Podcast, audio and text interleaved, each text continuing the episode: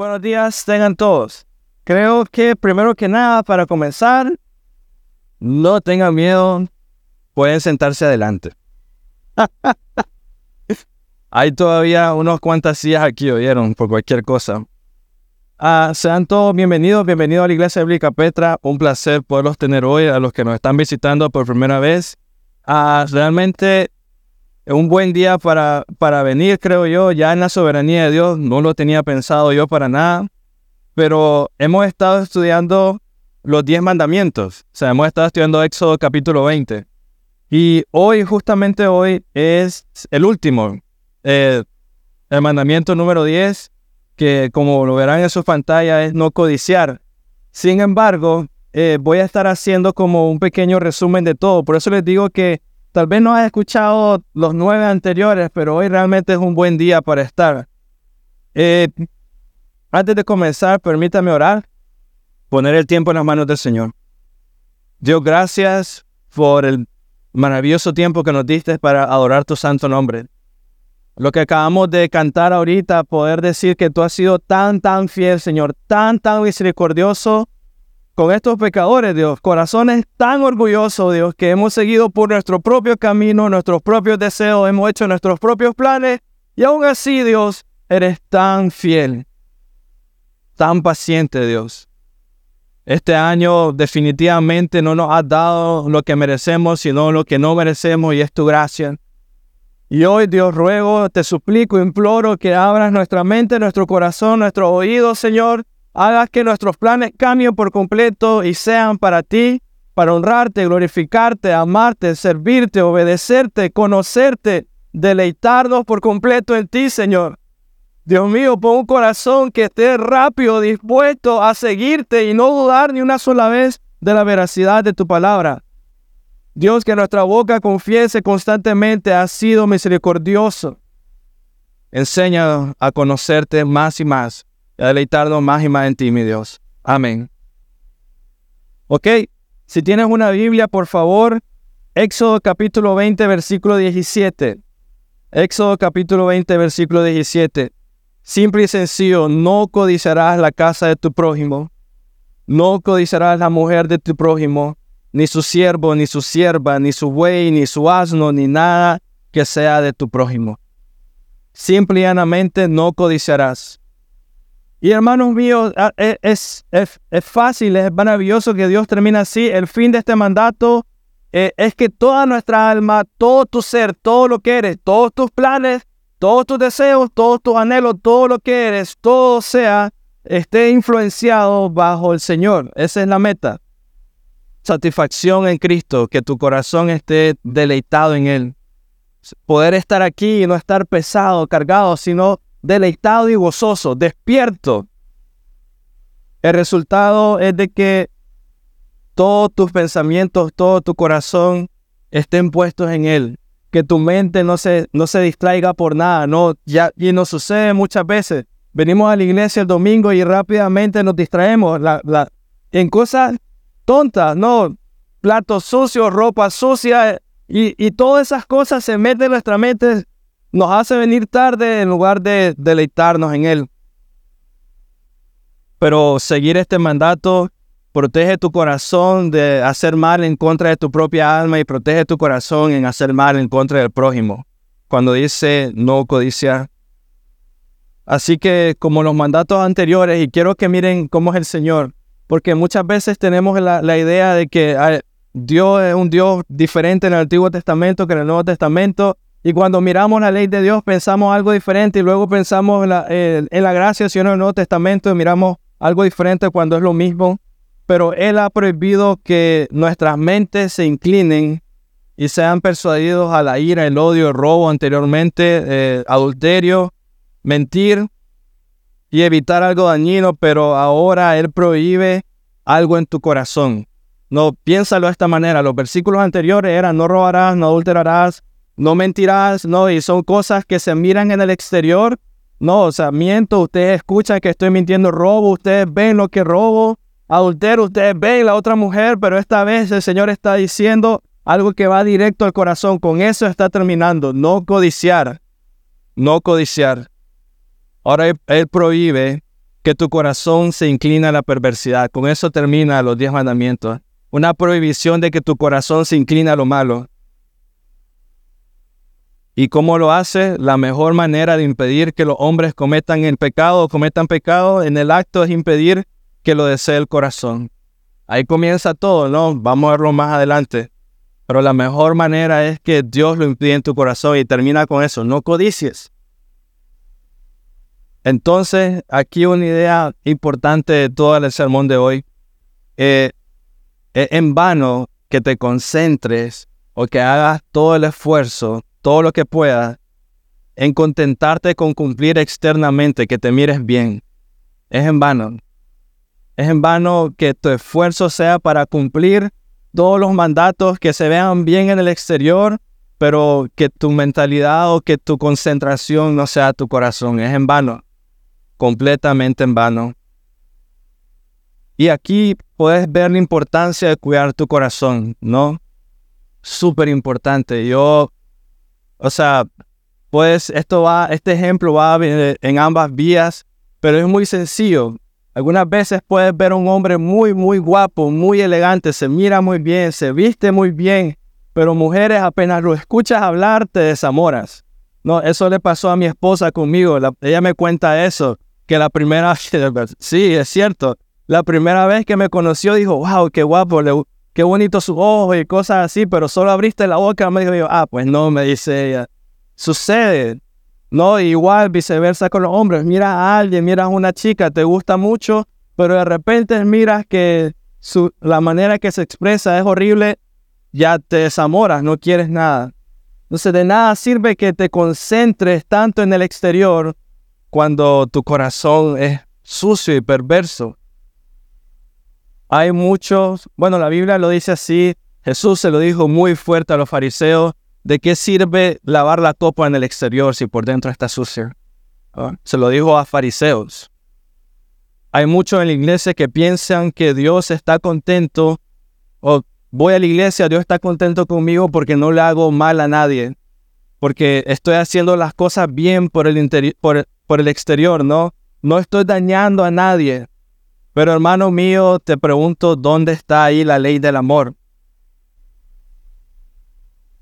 No se queda solo con esforzarte con verte bien por fuera.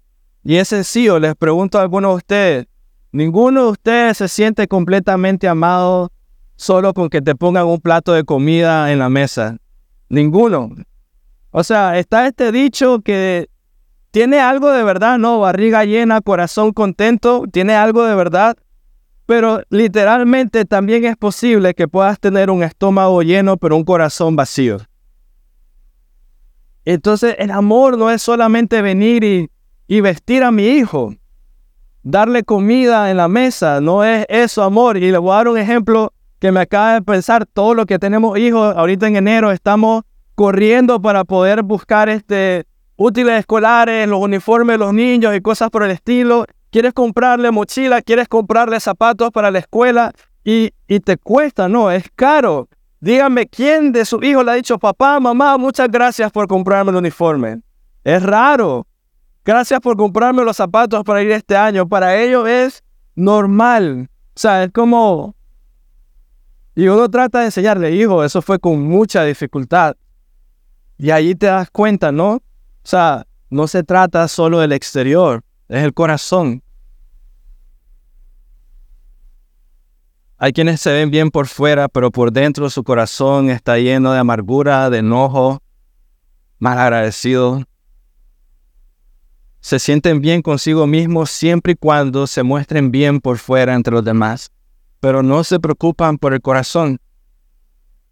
Pero te pregunto, ¿podemos engañar a Dios? ¿Cómo será en el día del juicio? Él va a mostrar nuestro corazón real, ¿no? Él no va a decir, wow, qué bien que te ves, ven al cielo. No va a decir eso, qué bien que te vestiste. Miren, ¿cuántos realmente reflexionan muy, muy poco sobre los pecados de su corazón? toman tanto esfuerzo por verse cristiano en la iglesia, pero muy poco esfuerzo para ver su corazón. Mira, el rey David oraba a alguien que seguramente se miraba muy bien por fuera, ¿no? O sea, era el rey, se vestía de la mejor manera que te puedes imaginar, tenía una corona. Pero él oraba, límpiame de los pecados que me son ocultos. Esa era su prioridad, ese era su deseo, límpiame, Señor. O sea, se podía ver muy bonito por fuera, pero Dios, mi corazón pesa tanto, no lo soporto, límpiame. Quiero estar delante de tu presencia. Así que no nos dejemos engañar. Dios no puede ser engañado. Puedes engañar una iglesia entera, puedes engañar al pastor, puedes engañarte a ti mismo si tú quieres, uh, pero jamás vamos a burlar al Señor. Él sabe nuestro corazón. Es del corazón impuro que surgen todos los pecados visibles, externos. Es de tu corazón. O sea, ahí es donde debes de iniciar. No, no afuera, no verte bien afuera, sino tu corazón. Mira, es sencillo. Cada vez que quebrantamos cada uno de los mandatos del Señor, Quebrantar el día de reposo es un corazón que no quiere orar al Señor. Mentir es un corazón que no quiere honrarlo. Todo surge de la, del pecado de tu corazón. Dios lo dice así, Mateo 15, 19, porque el corazón proviene de los malos pensamientos. Y mira, mira lo interesante, del corazón vienen los malos pensamientos. Esto es algo que no se puede tocar, ¿no? Tus pensamientos ahí están, la imaginación. Y luego inmediatamente cruza algo tangible. Luego dice homicidio, adulterios, fornicaciones, robos, falsos testimonios y calumnias del corazón. Y quiero que notes, si vas a dar una lista de cosas malas, si de repente le digo a mi esposa, esposa mía, haz una lista de los pecados malos míos, eh, muy pocas veces ella va a iniciar como la Biblia está, está iniciando porque el corazón proviene de los malos pensamientos. Ella va a decir, eres odioso o no me ayudas en la casa o cosas por el estilo, pero Dios va a decir tus pensamientos, tu corazón. Dios no comienza con nada exterior, comienza con el interior del hombre, tu corazón, tus pensamientos, tus deseos. Y así escuchamos, no codiciarás. No codiciarás. O sea que Dios exige amor hacia Él. O sea, no hay nada más grande, más bello, más maravilloso, nada que te sacie tanto como Él, amor a Él. Así que no permita que nada interrumpa tu relación con Él, nada, ni tu propia pereza, ni tu propio enojo, ni tus planes, ni que las cosas salgan como tú no quieres, no permitas que nada se entrometa. Hermanos míos, les pregunto, ¿el amor toma vacaciones? O sea, madres, tal vez eh, ustedes tal vez entienden mucho más esto, pero hombres escuchen también. Madres, ¿ustedes toman vacaciones de amar a sus hijos? No es un trabajo. En el momento que tú pienses, necesito descansar de amar a mis hijos, es un trabajo. No es algo que te goces, no es algo que deleite. Hombres igual, en el momento que digas, necesito un descanso de esta familia, no amas a tu familia. Es una mentira. En tiempos difíciles ama a tus hijos. En tiempos complicados ama a tu esposa. En tiempos difíciles ama a tu esposo. No toma vacaciones. Por tanto, hermanos, si no tomamos vacaciones de eso, la pregunta para todos es, si amamos al Señor, toma vacaciones de cumplir sus mandatos. Hoy voy a descansar, no tengo que cumplir los mandatos del Señor. Si lo amaras, no pensarás así. Porque el día que pienses así, realmente lo que estás diciendo es, quiero alejarme de Él. Hoy no quiero pensar de nada de Dios. Quiero descansar de la iglesia. Quiero descansar de leer la Biblia. Quiero descansar de servir. Quiero descansar. Mira, y esto, ah, las situaciones cambian, pero incluso cuando lo escuchas de un pastor, deberías de correr de ahí. Quiero, necesito, quiero descansar de la iglesia. En ese momento tu orden de abrirse, decirle a ese hombre, no sirve. No sirve. Porque se supone que ama la iglesia. Descansas de eso. Nunca, jamás de los jamases. Jamás. Si realmente estás, estás satisfecho en el Señor, ¿quién haría tal cosa? si realmente tu corazón se deleita en Él, hermano mío, pedirías vacaciones. O sea, si realmente amas a tu esposa o amas a tu esposo, te acercaría. Ya como es muy común hoy, ¿no? Entre los novios, necesitamos darnos un tiempo. Nunca te amó. Simple y sencillo. Moisés lo dice de esta manera más adelante. Recuerda que Moisés nos está enseñando los diez mandamientos aquí de parte de Dios. Pero él más adelante en Deuteronomio hace un resumen. Deuteronomio 10, eh, capítulo 10, versículo 12 dice, y ahora Israel, está diciendo a Israel, ok Israel, no te acuerdas de los diez mandamientos, no te lo sabes al pie de la letra, aquí te va el resumen. Y dice Moisés, y ahora Israel, ¿qué quiere de ti el Señor tu Dios? Sino que temas al Señor tu Dios que andes en todos sus caminos. Escucha, que lo ames y que sirvas al Señor tu Dios con todo tu corazón y con toda tu alma. Eso es lo que quiere el Señor de ti. Ámalo, sírvelo con todo tu corazón, con toda tu alma, que andes en todos sus caminos, no en parte, en todo lo que tenga que ver sobre Él. Yo te diría, tú haces eso por tu familia, o por lo menos deberías de hacerlo. ¿Por qué no hacerlo para el Señor? Y debemos de ver entonces que la doctrina de la ley, lo que hemos eh, estudiado los últimos 10 domingos, la doctrina de la ley, la tendencia de la doctrina de la ley es conectar al hombre con Dios.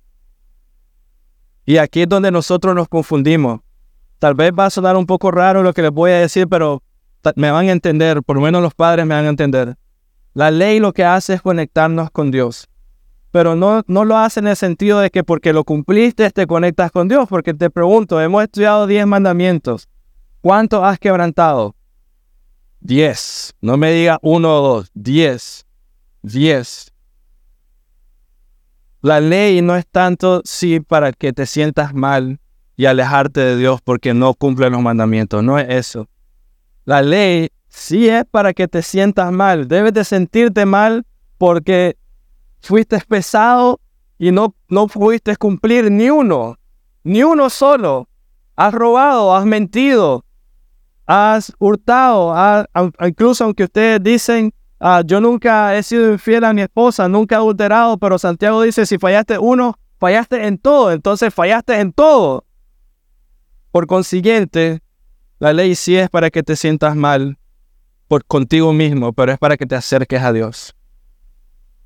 No sé si a ustedes les pasa, pero con mi hijo sucede esto.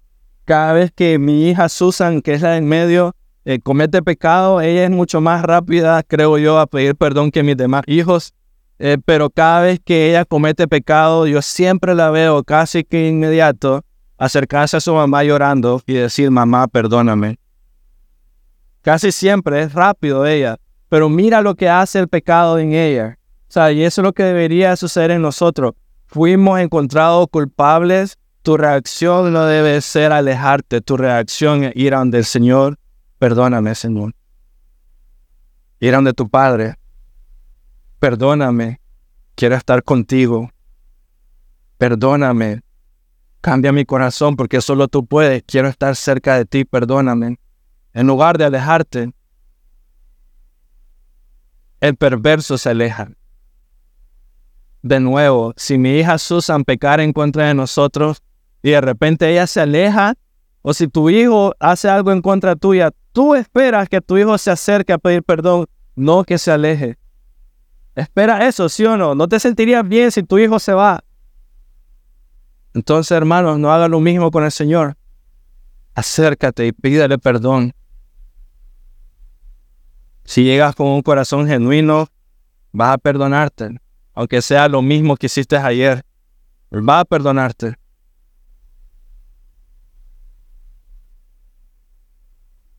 Pero para poder cumplir los mandatos de Dios, no debes de poner la mirada en ti. Eso es lo interesante, ¿no? Buscamos cómo nosotros estar bien delante de Dios, cómo yo hacerlo bien. Esa no es la manera, no es poner la mirada en, en ti mismo, no debes de sentirte bien contigo mismo. Quiero que lo sepas, no es si me siento bien, me acerco a la iglesia, me acerco a Dios. No es así. No debes amarte a ti primero, no debes de pensar en ti. Ese es el error que todo mundo comete. Cuando me sienta seguro, cuando me sienta listo voy a ir. Fallaste. La mirada está en ti, no en el Señor. Cuando mi hija se acerca, se acerca con la mirada puesta en ella porque ha pecado, pero mira a su madre por el perdón. Eso es lo que tienes que hacer. La mirada puesta en él. La misma ley lo dice. Ama al Señor tu Dios con todo tu corazón y a tu prójimo como a ti mismo. No dice pon la mirada en ti, ámate, ámate primero a ti mismo para acercarte a Dios. Ama al Señor tu Dios con todo tu corazón y a tu prójimo como a ti mismo. En pocas palabras, toma la firme decisión de dejar de pensar en ti primero. Pocas palabras, toma la firme decisión de dejar de ponerte primero. Para acercarme a Dios, yo tengo que hacer esto. Para hacer, estar en bien con Dios, tengo que hacer esto. Para hacer eso, ama al Señor tu Dios con todo tu corazón y a tu prójimo como a ti mismo. Tú en onceavo, décimo, cien lugar, tu esposa está primero, tus hijos están primero, tus hermanos al lado están primero, servir a los demás están primero, conocer al Señor, obedecerlo está primero. En ningún momento estás tú. En ningún momento. La Biblia lo dice más también claro. Aquel que pierde su vida la encuentra. Aquel que pierda su vida la encuentra. Toma tu cruz y sígueme. ¿Alguna vez has visto por qué alguien en la iglesia llega y está todo decaído? O alguien que se autodenomina cristiano está todo decaído de esto. Está pensando en él, está viviendo para él, no está viviendo para el Señor. O sea, realmente, ¿cómo es posible ni alguien enamorado. No, no es posible que alguien que esté completamente enamorado de su esposa venga y le, eh, pregunten por ella y el hombre conteste a todo amargado. No es posible. Si la amas genuinamente, va a contestar con una sonrisa en tu boca, gozoso. Igual con el Señor. El Señor dice en su palabra, si amáis a los que os aman, ¿qué recompensa tienen? Ese es Mateo 5:45. Si amas a quien te ama, ¿qué ¿Qué especial estás haciendo? ¿Qué recompensa tienes? Dice, ¿no hacen también lo mismo los recaudadores de impuestos? Y eso es duro porque en ese momento los recaudadores de impuestos eran aborrecidos por todo el mundo. Nadie los quería, no los querían ver de cerca. Es como el semanero, tal vez aquí, cada vez que lo miras allá corriendo, cierras la puerta, no quieres verlo, no quieres saber nada. Era así. Pero el Señor dice, si amas a los que aman, ¿qué recompensa tienes? Cuando el Señor dice y prohíbe el adulterio, que lo hemos visto más adelante, atrás, perdón, y tienes que pensar no solo en el que te cae bien, sino en tu enemigo. No adulterarás tanto con la mujer de tu enemigo, por decirlo así, como con la mujer de tu amigo. No robarás tanto al que te cae mal como a tu hermano de la izquierda o de la derecha o el que, el que vive en tu casa. Entonces con esto quiero que, veas algo del corazón, no exterior. Pablo, y todavía a mí me, encanta esto de la Biblia, porque hemos pasado 10 domingos estudiando los 10 mandamientos, luego ahí nomás Moisés lo reduce, Deuteronomio 10, 12, y luego es como que Pablo dice, estos hombres no entienden nada, se lo voy a resumir todavía más. Y Pablo dice, amarás a tu prójimo como a ti mismo. Ese es el resumen amarás al Señor tu Dios con todo tu corazón, con toda alma, todas tus fuerzas. Amarás a tu prójimo como a ti mismo.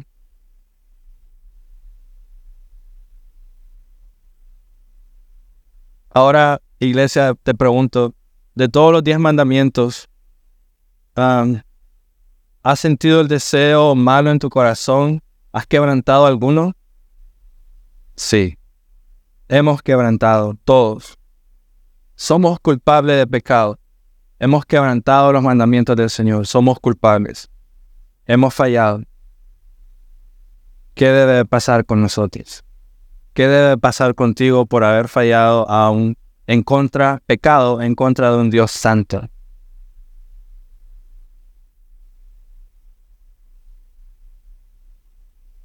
Dice Proverbios, aleja de mí la mentira y las palabras engañosas, no me des pobreza ni riqueza, Dame a comer mi porción de pan, no sea que me sacie y te niegue y diga quién es el Señor, o que sea eh, menesteroso, tenga de más y de menos, menos, perdón, y robe y profane el nombre de mi Dios. Proverbios 30 es como que dame lo necesario, ¿no? Ese es el resumen. Lo que necesito para no renegarte y no robar. Entonces, e, esto enseña un principio interesante. El peligro es cuando el mundo se mete en tu corazón. Cuando tú permites que el mundo se meta en tu corazón. Ese es el peligro. O sea, la gente en la iglesia se quiere apartar del mundo, pero ¿cómo es eso posible? No puedes, estás ahí siempre. Pero el peligro es cuando dejas que el mundo se meta en tu corazón. Cuando permitas que el mal hecho en contra de ti se meta en tu corazón y la amargura entra a tu corazón, el enojo, tus estándares que no se cumplen se meta a tu corazón y permites que eso regule la manera de cómo sirve, amas, obedeces al Señor. Ese es el problema. Que dejas que el mundo defina cómo vas a vivir para el Señor. Y te dar un ejemplo muy claro. ¿Todos han visto Titanic? ¿no? O por lo menos sabes que es Titanic. Estamos en esa generación del 2000 para acá, tal vez no, pero los que están atrás de eso, sí. Entonces todos saben que es Titanic. Uno de los barcos en ese tiempo mejor, ahora hay muchos más grandes, ¿no? Pero era el mejor en ese momento. Y el agua con el Titanic, el agua era útil para que este barco navegara, ¿no? ¿Cuál fue el problema? Cuando el agua se metió. Entonces es lo, mismo pasa con el mundo. El peligro con respecto al mundo es cuando dejas que el mundo entre. Uno navega a través, no pasa por medio del mundo, conoce gente, sirve y Dios obra en medio de todo eso, pero el problema es cuando dejas que el mundo entre, así como el agua. El agua es útil para navegar un barco, pero el peligro es cuando el, agua entra. Así que hemos visto no codiciar y el problema del pecado. Ahora déjame ser un poco más claro y déjame darte cinco puntos que indican que estás codiciando. Tal vez no lo sabes o tal vez sabes que ahí está, pero no le has puesto nombre y apellido. Pecado en codicia. O sea que déjame darte cinco puntos para explicarte qué es dejar que el mundo entre a tu corazón. Número uno, una persona es dada la codicia cuando sus pensamientos están totalmente ocupados por el mundo cuando tus pensamientos están en el mundo. Dice Salmo 139, 17 y 18, cuán preciosas eh, también son para mí, oh Dios, tus pensamientos. Cuán inmensa es la suma de ellos. Si los contara sería más que la arena. Y luego el salmista termina el versículo 18, al despertar, aún estoy contigo. ¿Qué es lo que está diciendo el salmista? Sus pensamientos están tan llenos de Dios que va a la cama y está pensando en Dios se levanta y lo primero que, viene a su mente es Dios. Orar, leer, agradecer. Los pensamientos de un hombre piadoso están en el cielo. Los pensamientos de un codicioso están en la tierra.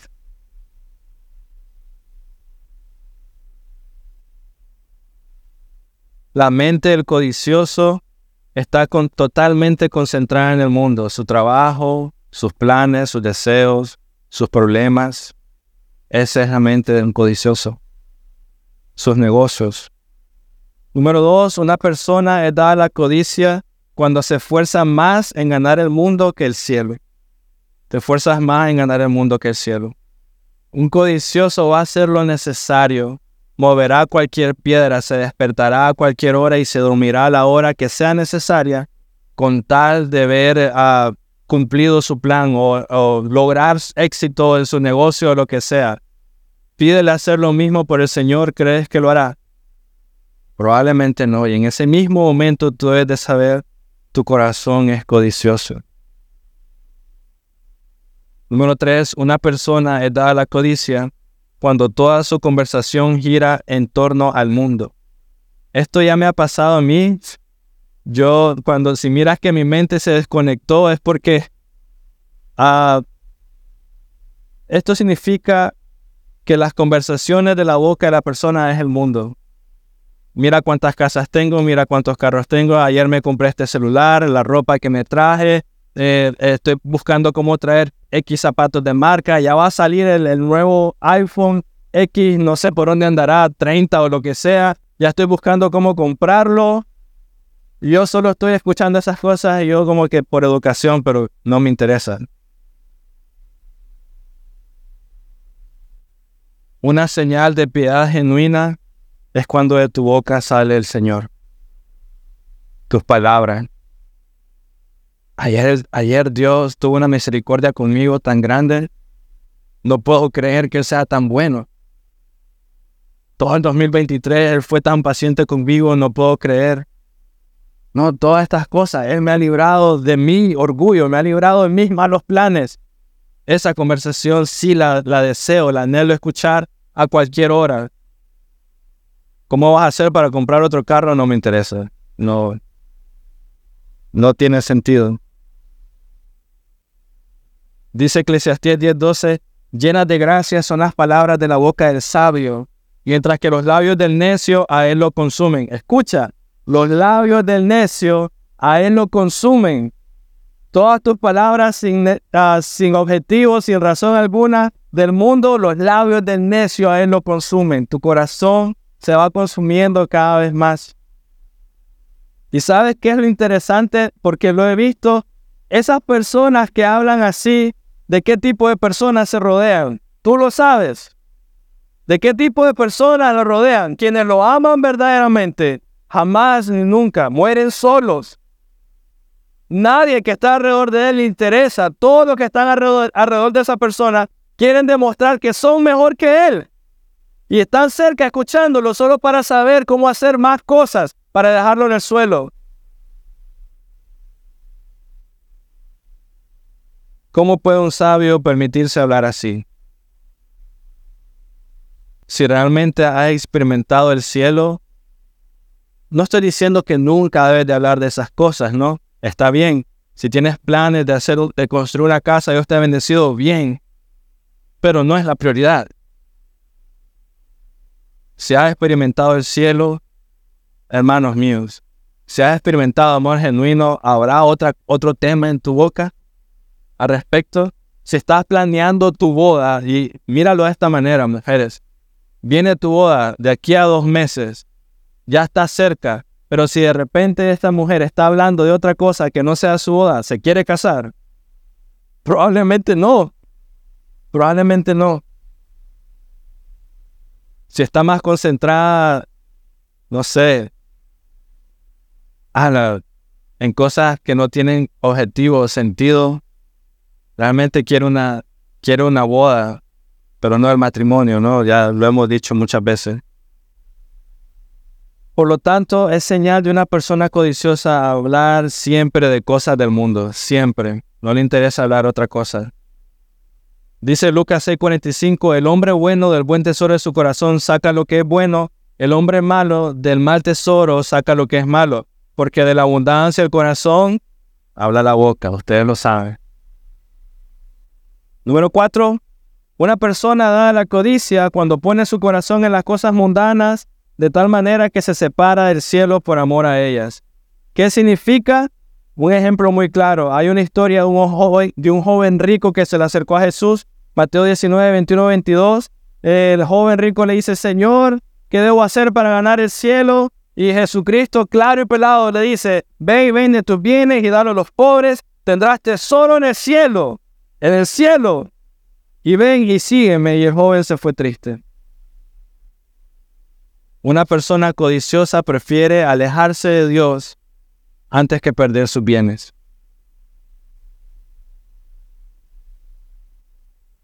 La persona codiciosa, hermanos,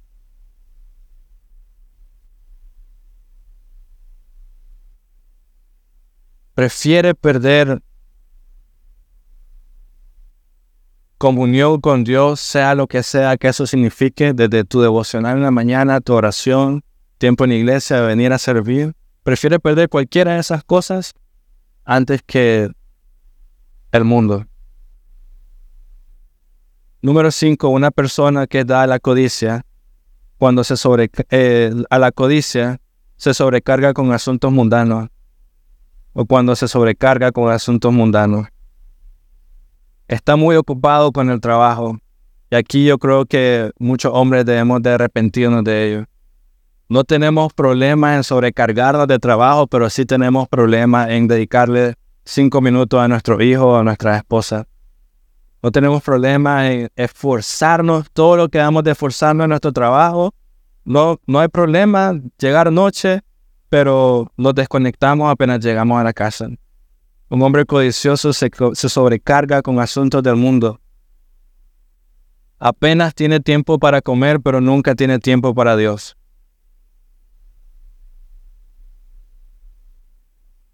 ¿Recuerda la historia de Marta? Jesús estaba enseñando en una casa y Marta estaba limpiando, cocinando, no sé, haciendo de todo. Eh, creo que nunca has visto esa historia como una mujer codiciosa, ¿no? Hasta le reclamó, mira, la otra no está haciendo nada. Y Dios le dice, ella está haciendo lo más importante. Tú te estás llenando de tareas. La codicia obstaculiza la eficacia en tu corazón de la palabra predicada. Y eso es súper interesante.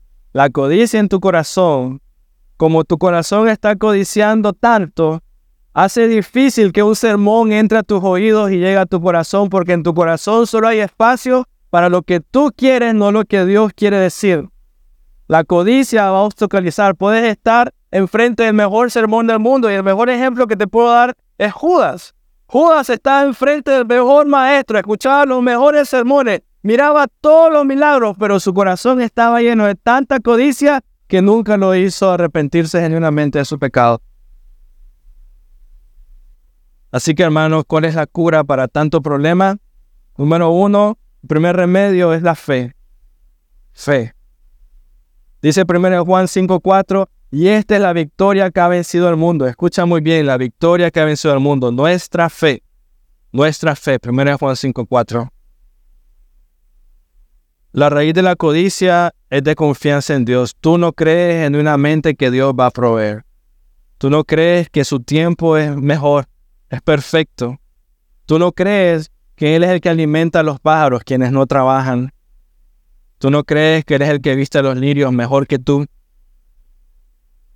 Hermanos, la fe vence al mundo. La fe no solo purifica el corazón, sino que lo satisface. Y déjame explicarte esto.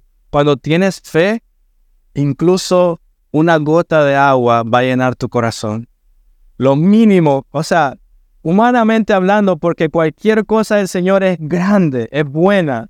Pero cuando tienes fe, incluso si tienes problemas de comida, no hay alimento en tu despensa, y de repente el Señor vino y dio alimentos para un solo tiempo de comida, eso te va a llenar tanto de corazón a como que te haya ganado la lotería por 3 millones de dólares si tú quieres.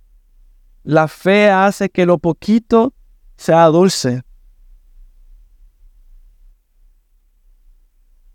Número dos, el segundo remedio es considerar y meditar constantemente en la sustancia del alma y la sustancia de las cosas terrenales. Y debe explicarles un poco qué significa eso.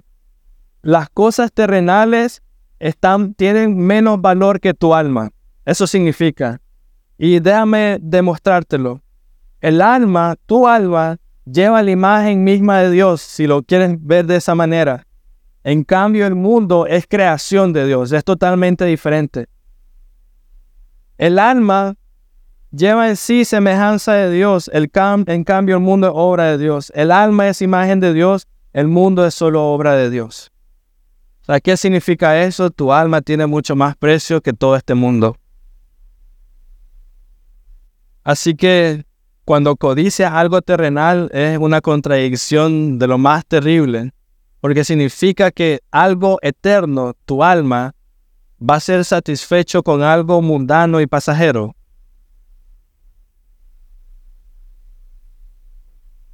El que ama el dinero no se saciará de dinero. Mira. Y el que ama la abundancia no se saciará, no se saciará de ganancias. También esto es vanidad, dice Eclesiastés 5.10. Y si te pregunta, esto lo dijo, bueno, Salomón. Dice, ¿quieres mucho dinero? A mí nunca me sació, yo lo tuve un montón, nunca hizo nada por mi corazón. Eh, ¿Quieres abundancia de ganancias? Mira, a mí tampoco me hizo nada, nunca me sació. Qué decepcionante es cuando trabajamos tanto por algo que nunca te va a satisfacer. Es triste. Las cosas del mundo, hermanos, no pueden aliviar tu espíritu. Jamás. Y te un ejemplo muy chistoso. si un rey, Salomón, tuviera dolor de cabeza, su corona de oro puro con 30 diamantes de 50 quilates, si tú quieres, le van a quitar su, dolor de cabeza. Más bien le va a dar más dolor de cabeza de lo pesado que probablemente es la corona, ¿no? Nada en este mundo va a saciar tu alma. Nunca.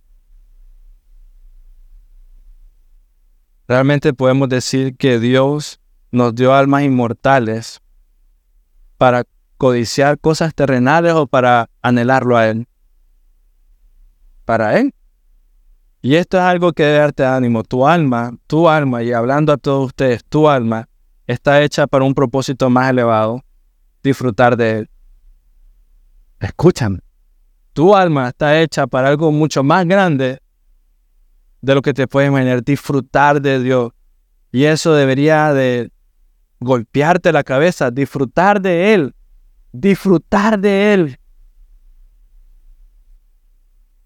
El tercer remedio para la codicia, ironías de la vida, es codiciar las cosas espirituales.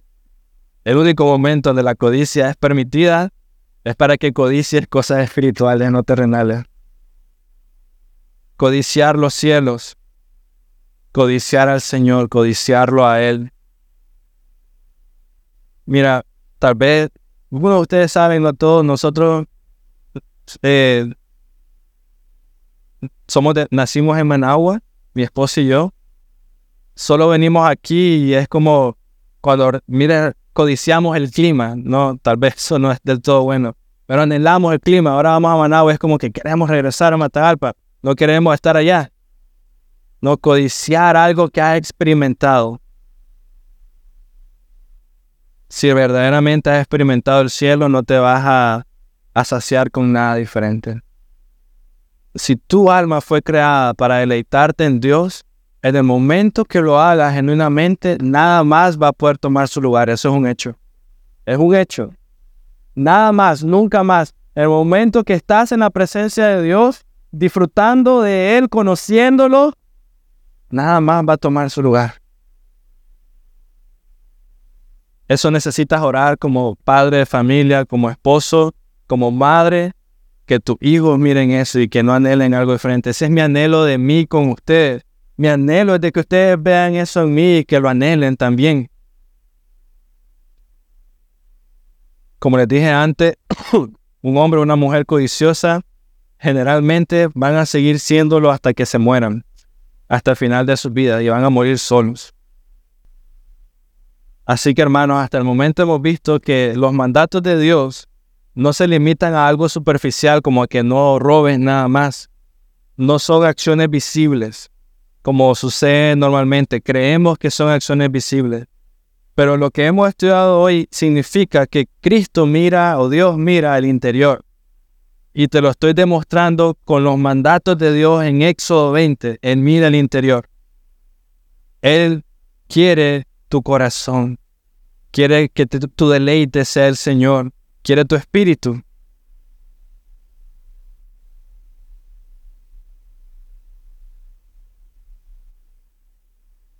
Los mandatos prohibían directamente no el acto incorrecto, sino el deseo perverso que provoca el acto. Ese es tal vez el resumen de todos los mandamientos de Dios. No era solo mírate bien por fuera, era matar, aniquilar cualquier deseo, pensamiento perverso de tu corazón que te llevara a olvidar a honrar a tu esposo, olvidar a amar a tu esposa, a seguir, a obedecer al Señor, a enseñar a tus hijos. Esa era la meta. Buscaba prevenir no solo el pecado por fuera, sino que buscaba prevenir el deseo, que en el momento que apareciera un deseo, tú inmediatamente lo pisotearas y dijeras, no, no quiero, no lo anhelo, eso es sucio, es basura, ya he vivido con él, ¿por qué quiero regresar? Así que para terminar, dice 1 Corintios 6, 9 al 10. ¿No saben que los injustos no heredarán el reino de Dios? No se dejen engañar. Mira la lista que viene. Ni los inmorales, ni los idólatras, ni los adúlteros, ni los afeminados, ni los homosexuales, ni los ladrones, ni los avaros, que también es los codiciosos, Ni los borrachos, ni los difamadores, ni los estafadores heredarán el reino de Dios. Y ahora quiero que noten algo muy interesante de esta lista. Noten la palabra avaro, está en sus pantallas. La palabra avaro está entre ladrones y borrachos. Avaro o codicioso. Está entre ladrones y borrachos. Y esto es interesante porque debemos de pensar, normalmente tú no tienes problema en decir que los ladrones necesitan pagar por su pecado. No tienes problema. Si alguien se robó X cantidad de dinero, tú debes decir, bueno, tiene que pagar por ser un ladrón. Y normalmente si conoces a alguien borracho, tú no quieres estar con esa persona, te incomoda, no sé, o quieres alejarte, no quieres que te miren, tal vez incluso con esa persona, pero no sientes lo mismo con la codicia. No, no piensas igual de la codicia. No piensas igual del avaro. No piensas igual de ese pecado sobre tu corazón. Desprecias al borracho Crees que el ladrón debe de pagar, pero si tú tienes avaricia no lo miras en el mismo nivel. Y es triste ver a tantos que conocen a Dios, supuestamente, pero pierden a Dios por seguir las riquezas. Pierden por no ver la avaricia en su corazón. Y luego se preguntan, ¿por qué me aparté de la iglesia? ¿Por qué no, no disfruto la Biblia como antes? ¿Por qué dejaste que tu corazón se llenara de avaricia. Estos diez mandamientos, hermanos, no son diez leyes diferentes. Eso es lo que quiero que pienses. No te concentres en cómo voy a cumplir cada uno de estos diez. Los mandamientos, la ley de Dios, son una sola ley. Y la manera que te lo puedo explicar es así. Mira, imagínate como están las pantallas, cadenas, eslabones conectados entre sí. Diez eslabones conectados entre sí. ¿Qué sucede si un solo eslabón ah, y tú estás colgado de ella? ¿Qué sucede si un solo eslabón se rompe? Te mueres, te caes. Santiago 2.10 dice, porque cualquiera que guarda toda la ley pero tropieza en un punto, se ha hecho culpable de todos. Entonces te vuelvo a preguntar, ¿hemos sido medidos por la palabra de Dios? ¿Cómo te encuentras? Imagina, tú eres juez también y comienzo con la lista de los diez mandamientos. ¿Cuál sería tu propio veredicto? Culpable. Romanos 3.10 dice, no hay justo ni aún uno. Luego el versículo 23 dice, por cuanto todos pecaron, no alcanzaron la gloria de Dios.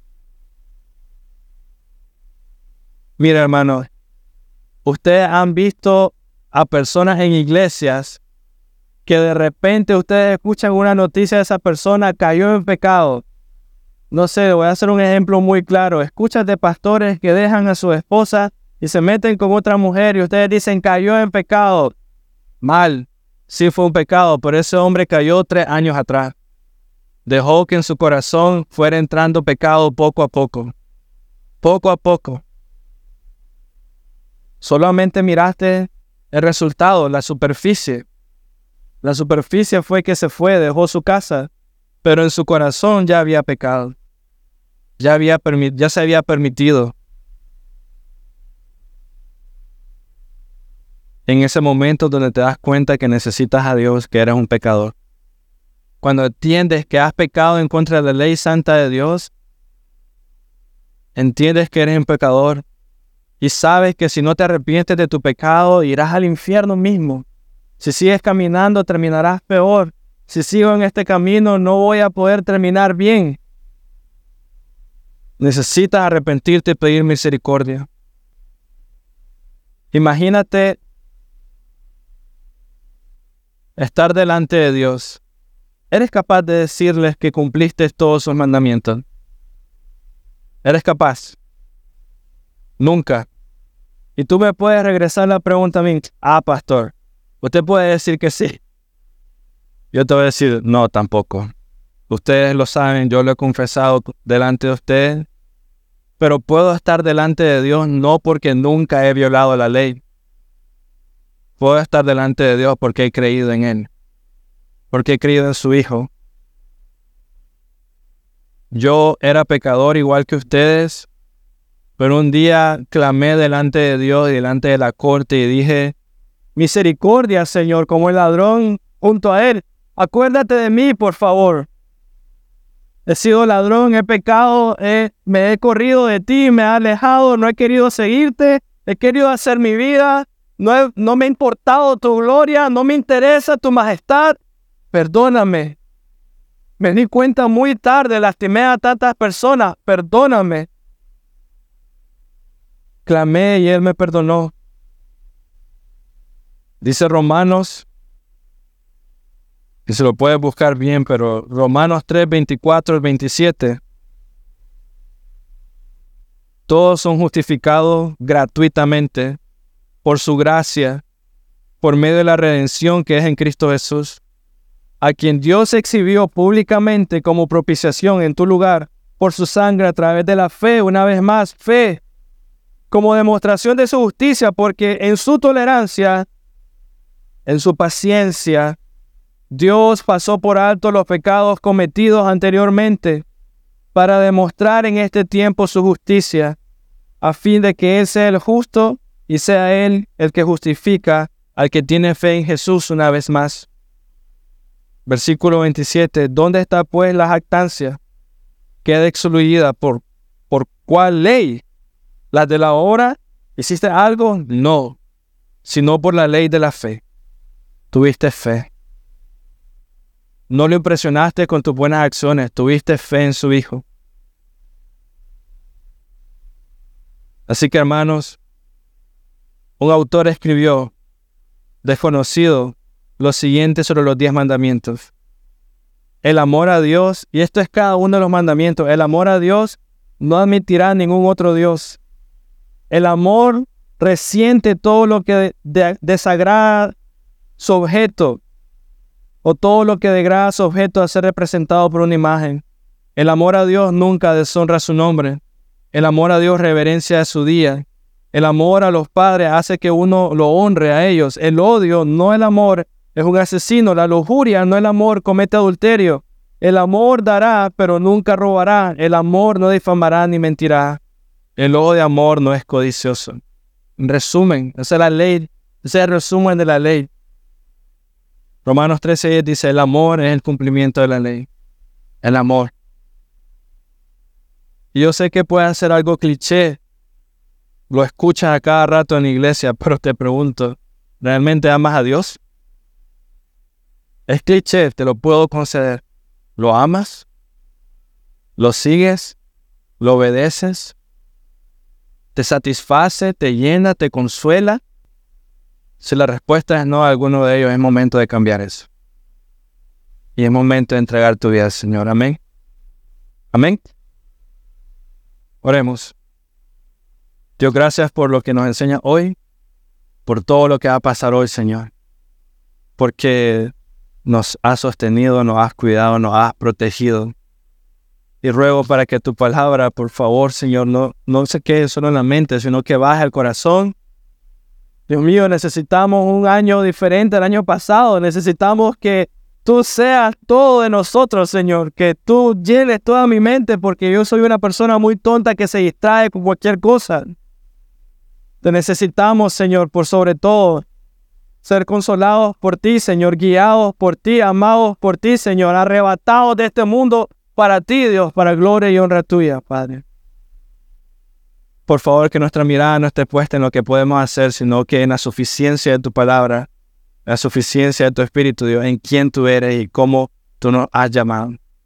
Ayúdanos a vivir para ti y por ti hasta nuestro último aliento, Señor. Amén.